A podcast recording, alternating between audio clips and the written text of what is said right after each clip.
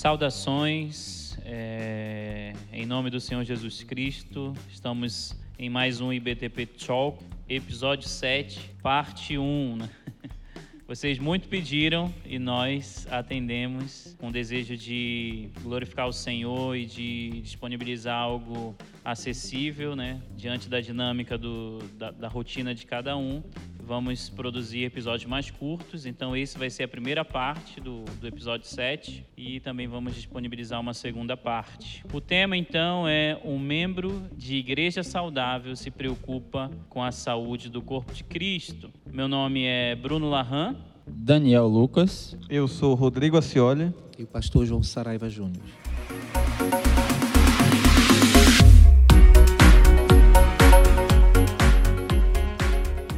No livro de Efésios, o apóstolo Paulo escreveu, Efésios capítulo 3, versículo 14. Por causa disto, me ponho de joelhos perante o Pai de nosso Senhor Jesus Cristo, do qual toda a família nos céus e na terra toma o nome, para que, segundo as riquezas da sua glória, vos conceda que sejais fortalecidos com poder pelo seu Espírito no homem interior, para que Cristo habite pela fé nos vossos corações a fim de, estando enraizados e fundados em amor, poderdes perfeitamente compreender com todos os santos qual seja a largura e o comprimento e a altura e a profundidade. Ora, aquele que é poderoso para fazer tudo muito mais abundantemente além daquilo que pedimos ou pensamos, segundo o poder que opera em nós. A esse glória na igreja por Jesus Cristo em todas as gerações para todo sempre.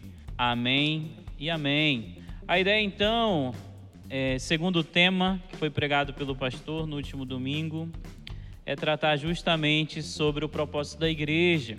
O propósito da existência da igreja, então, é a glória do Senhor. E como podemos pensar então acerca desse propósito, acerca da saúde da igreja, acerca dos caminhos pelos quais né, a, a, igreja deve seguir para então viver segundo o seu propósito? Eu gostaria de, de começar mencionando que uma igreja é como uma pessoa, da mesma forma que um ser humano, depois que ele nasce, ele precisa de cuidado, ele precisa uh, de desenvolver várias coisas, como os sentidos do corpo, as habilidades, enfim, tudo aquilo que vai com o tempo dando a ele as condições para que ele esteja de fato desfrutando do ambiente em que ele vai estar inserido como um ser social. Assim é uma igreja também. Ela precisa de cultivar. Eu diria que a palavra chave aqui dentro deste contexto que nós estamos refletindo é sobre o cultivo. Então é, é um trabalho que tem que ser desenvolvido por todos nós. E a liderança da igreja, no caso, o, os missionários que plantam a igreja, a liderança que é responsabilizada para conduzir este processo, deve de, de fato ser uma liderança comprometida com o plano e propósito de Deus para a sua igreja. Por esta razão, a Bíblia deve ser, sem dúvida, sem dúvida nenhuma, a base para que este cultivo seja efetivado. E o processo uh, dura a vida toda, da mesma forma como o ser humano, que depois que chega a uma certa idade de maturidade precisa fazer a manutenção, assim é a igreja local também. E neste caso, eu queria destacar rapidamente algumas áreas que precisam de ser cultivadas. Começamos com a teologia, que deve ser uma teologia bíblica, deve haver um, um, entendimento bíblico sobre conversão, um entendimento bíblico sobre a, a membresia da igreja, deve haver um entendimento correto acerca do, do, do evangelismo, de missões, uh, deve haver uma disciplina eclesiástica, nós precisamos estar submissos à, à liderança da nossa igreja e, ao mesmo tempo, zelando pelos valores que estamos cultivando. Deve haver submissão uh, à liderança da igreja no que diz respeito a, a, a visão que Deus tem dado à sua igreja. E tudo isso vai exigir não só da liderança, como também dos membros, um compromisso com o reino de Deus. É muito interessante essa, essa questão e a maneira da gente enxergar o cristão inserido no, no corpo, exatamente a igreja como corpo de Cristo, porque no corpo não há diferença de importância entre as partes, à exceção de uma, que é o cabeça, que é o próprio Cristo. Dos outros, todos têm sua importância, seu papel, e o trabalho de cada um fortalece o corpo como um todo e o enfraquecimento de cada um enfraquece também o corpo como um todo, né? Até como os exemplos que, que temos na Bíblia, uma parte não pode criticar a outra falando para que serve seu trabalho ou para que serve meu trabalho. Todos com sua função diferente cooperam para o bem ou para o mal do corpo de Cristo de acordo com aquilo que fazem. O assunto foi introduzido apontando o propósito da existência da igreja, que é a glória do Senhor. É, recordando aqui do, do Catecismo de Westminster, o fim principal do homem é glorificar ao Senhor e gozá-lo para sempre. E eu gosto muito dessa definição porque, de certa forma, é a definição do propósito da igreja também. Por quê? Porque a igreja é composta, então, por pessoas salvas, cuja a finalidade é a glória do Senhor. Então, qual o propósito da igreja? O propósito final da igreja é glorificar ao Senhor e desfrutá-lo para sempre, tanto de, de uma forma individual como de uma forma coletiva. E algo que, que me chamou muito a atenção no sermão de domingo passado foi quando o pastor usou o versículo de Efésios, capítulo 3, versículo 10, falando então que a igreja ela manifesta a multiforme sabedoria de Deus. E a sabedoria de Deus nós sabemos que é um atributo dele. Então a igreja saudável, a igreja que glorifica o Senhor, é uma igreja que encarna os atributos morais do Senhor no seu estilo de vida. Ela não só deve manifestar a sabedoria do Senhor, a multiforme sabedoria do Senhor. Ela deve revelar o caráter amoroso, misericordioso do Senhor. A gente vê isso muito claro em Efésios capítulo 2, cujo propósito da igreja, depois de ter sido, do, do cristão, depois de ter sido vivificado, é apresentar para as gerações futuras a suprema riqueza da sua bondade revelada em Cristo Jesus. Ou seja, nem, ninguém no mundo vai conhecer ou ver a Deus, ninguém jamais viu a Deus. Mas o caráter de Deus tem sido revelado na sua igreja, seus atributos são revelados na igreja. Então, na nossa dinâmica de comunidade, nós vamos então ver a Deus na, maneira, na medida que nós nos dedicamos e cultivamos o seu caráter nas nossas próprias vidas. E isso é saudável. Nós adoramos ao Senhor, ele não é prepotente em exigir isso, pelo contrário, ele é digno de receber tal glorificação, tal adoração. E em resposta a essa atitude de adoração, nós somos abençoados e nós então podemos refletir o caráter dele, o caráter de Cristo Jesus. É, de certa forma, o mundo deveria olhar para a igreja e deveria ver Deus, deveria ver o amor de Deus, a misericórdia de Deus, a bondade de Deus. E isso tudo revelado naquele que é o nosso modelo perfeito, Cristo Jesus, a quem nós devemos imitar.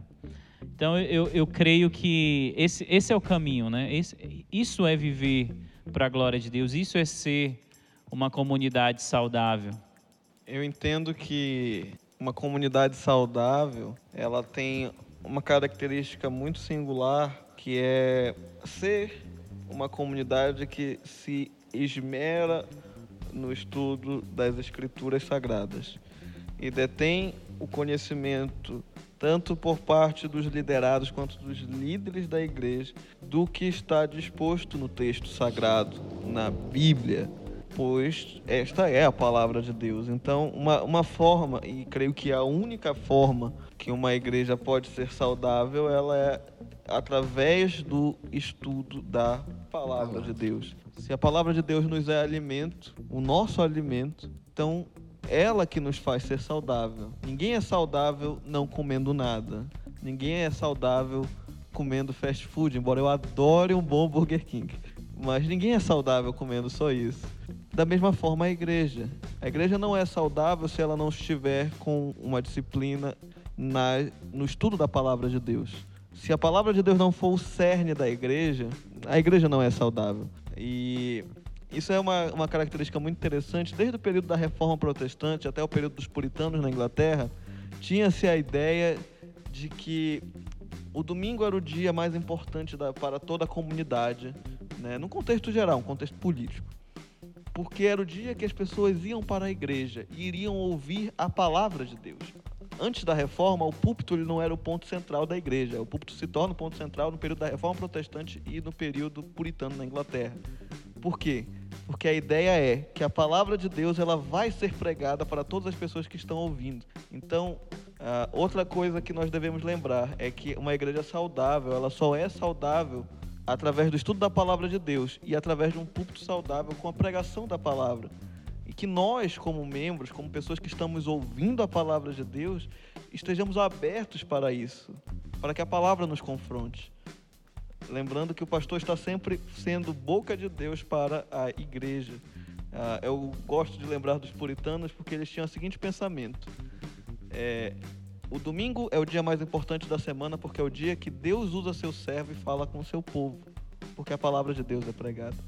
Então, a igreja só é saudável através da alimentação pela palavra. E isso vai ocasionar muitas coisas. Vai mudar os hábitos das pessoas, haverá transformação de vida através do estudo da palavra.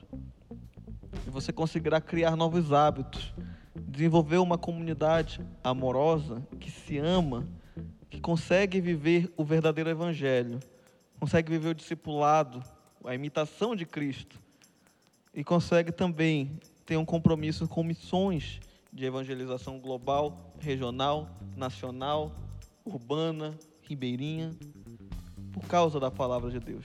Tudo começa na palavra.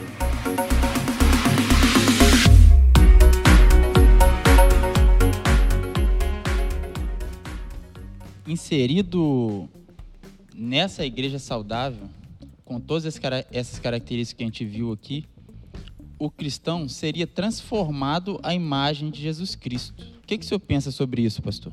Essa transformação, que é o plano e propósito de Deus, ocorre ah, através da ministração da palavra eu preciso, como foi enfatizado pelo Rodrigo, uh, estar envolvido completamente com a palavra de Deus. O Espírito Santo que habita em nós, que nos uh, lavou, nos regenerou, é Ele quem nos faz lembrar de tudo que precisamos uh, para a nossa edificação, é Ele quem nos guia.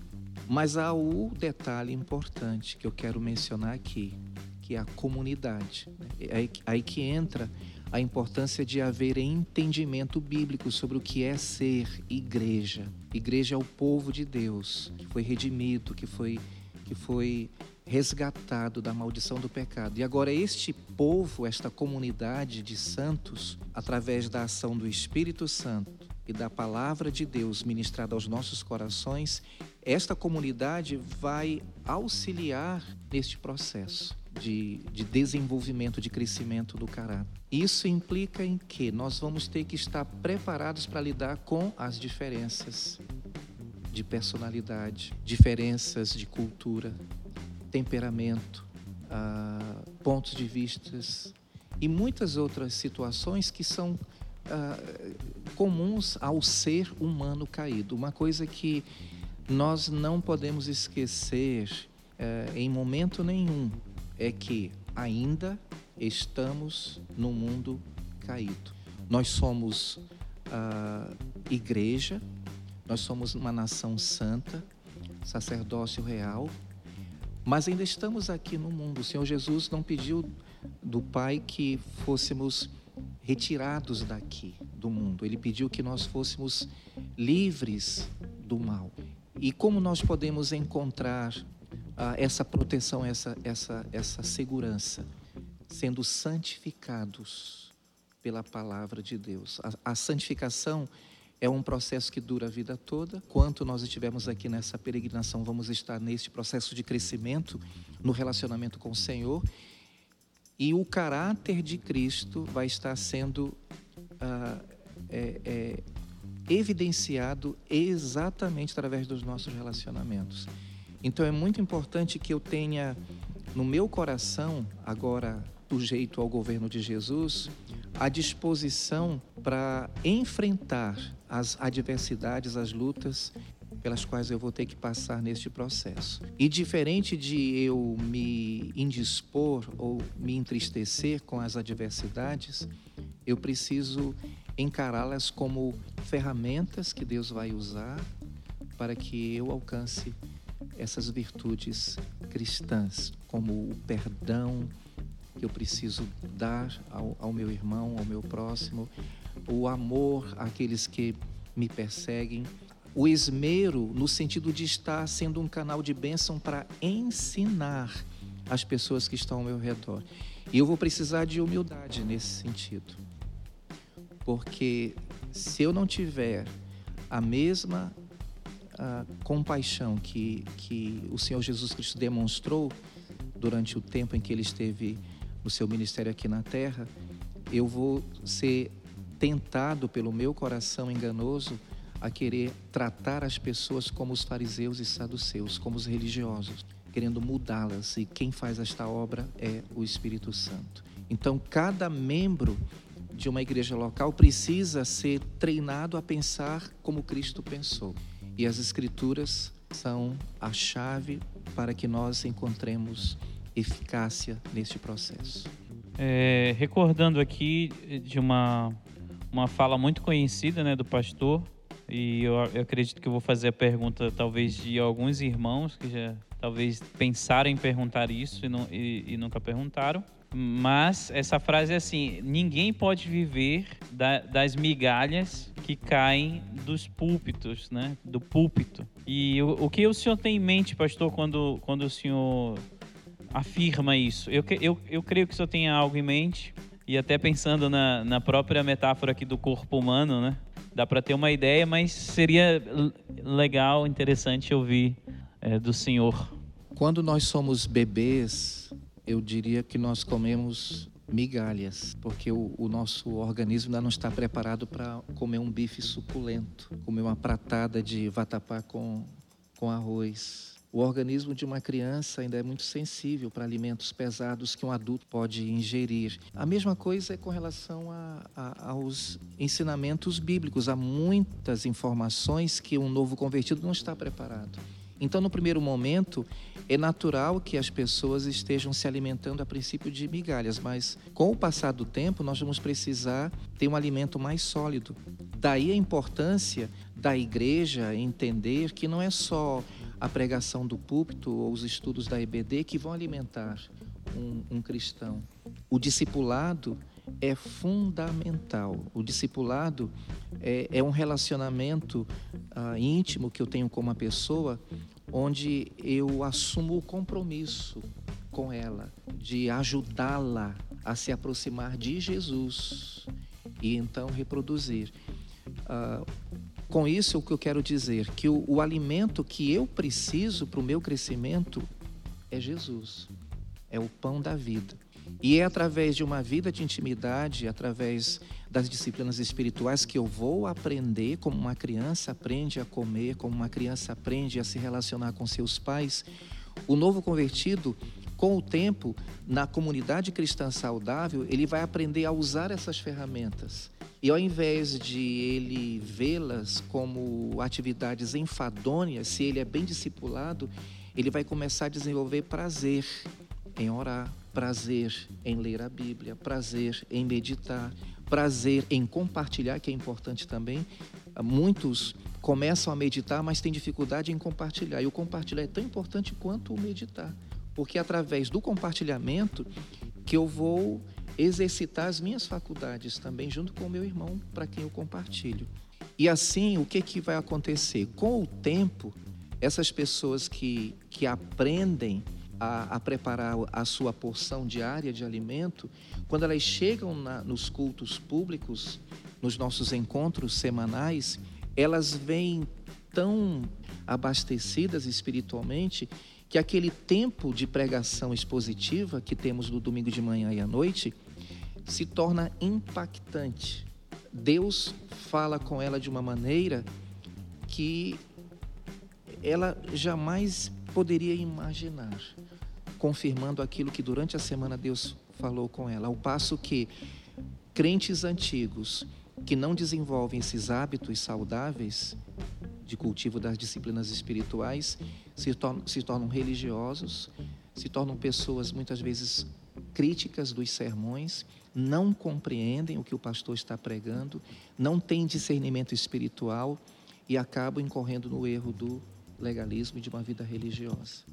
É, eu gosto de pensar que a salvação ela tem vários aspectos, né? A gente estuda na teologia que tem vários momentos da salvação e até a justificação a gente vê que é um ato de Deus e o homem respondendo esse ato de Deus no caso da conversão depois da regeneração, mas Passado isso, iniciar no processo de santificação, onde nós somos moldados à semelhança de Cristo, sabemos que Deus ele que nos coloca o desejo de sermos a semelhança de Cristo e nos possibilita isso, mas também requer de nós obediência, requer de nós o estudo, requer de nós é, devoção. Eu tenho lido um livro que tem me ajudado bastante, tem me confrontado em alguns aspectos, que é o poder, o, você é aquilo que você ama, o poder espiritual do hábito de um escritor americano chamado James K. Smith.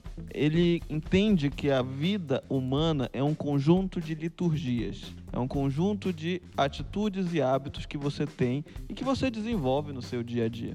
E a igreja, que deveria ser o ponto central da, da rotina do ser humano, ela não é mais e no mundo moderno é o shopping center. Ele faz uma comparação de como um shopping center é uma igreja. E é genial a comparação que ele faz, porque ele vai mostrando que nós vamos para o shopping porque nós achamos legal.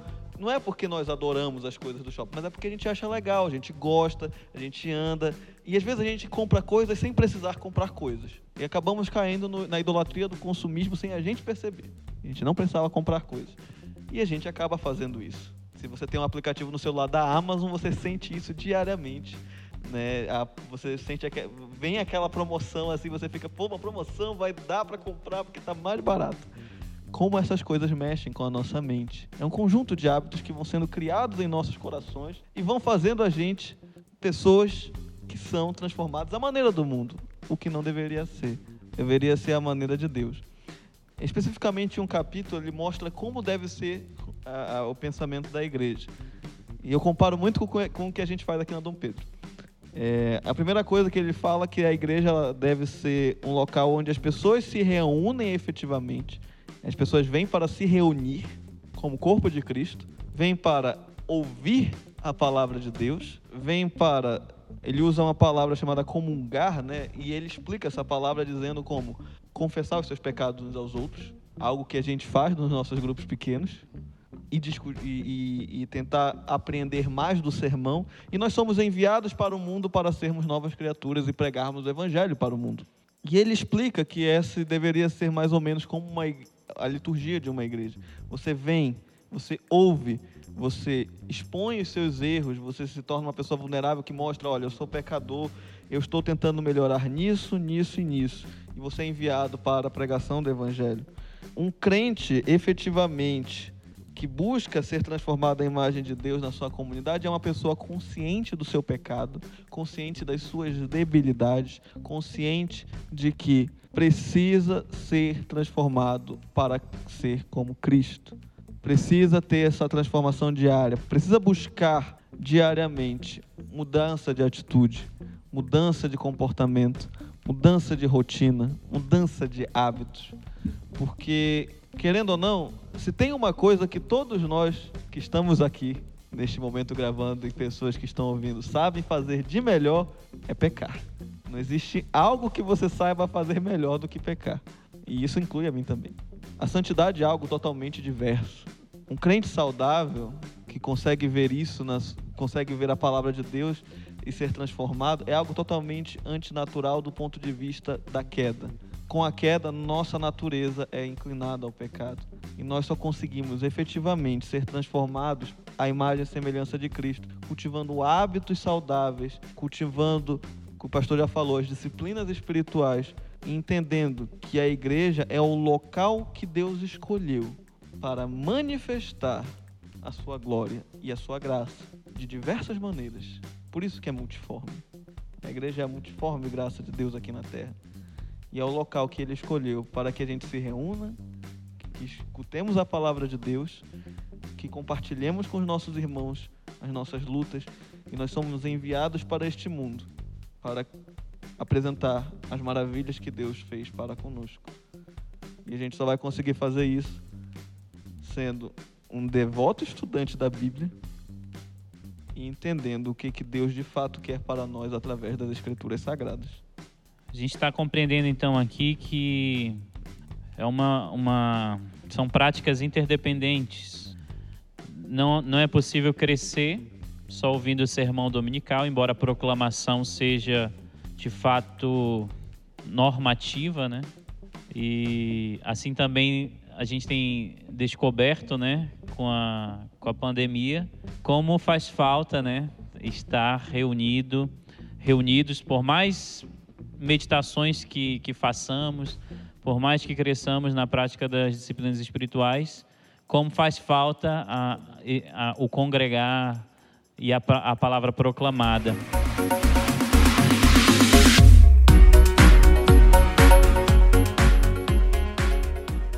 Vamos então para, para uma palavra de encorajamento para fechar essa primeira parte do, do nosso episódio. Como igreja, nós precisamos entender que recebemos a vida de Cristo e o poder do Espírito Santo e somos chamados a manifestar o caráter e a glória de Deus a todo o universo. Que coisa espantosa. Imaginem só isso, irmãos.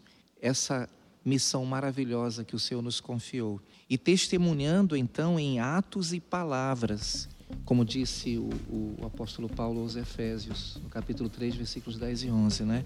A grande sabedoria de Deus e a sua obra de salvação. Quer dizer, os principados e potestades estão assim estupefatos diante desta maravilha, desta, desta grande obra.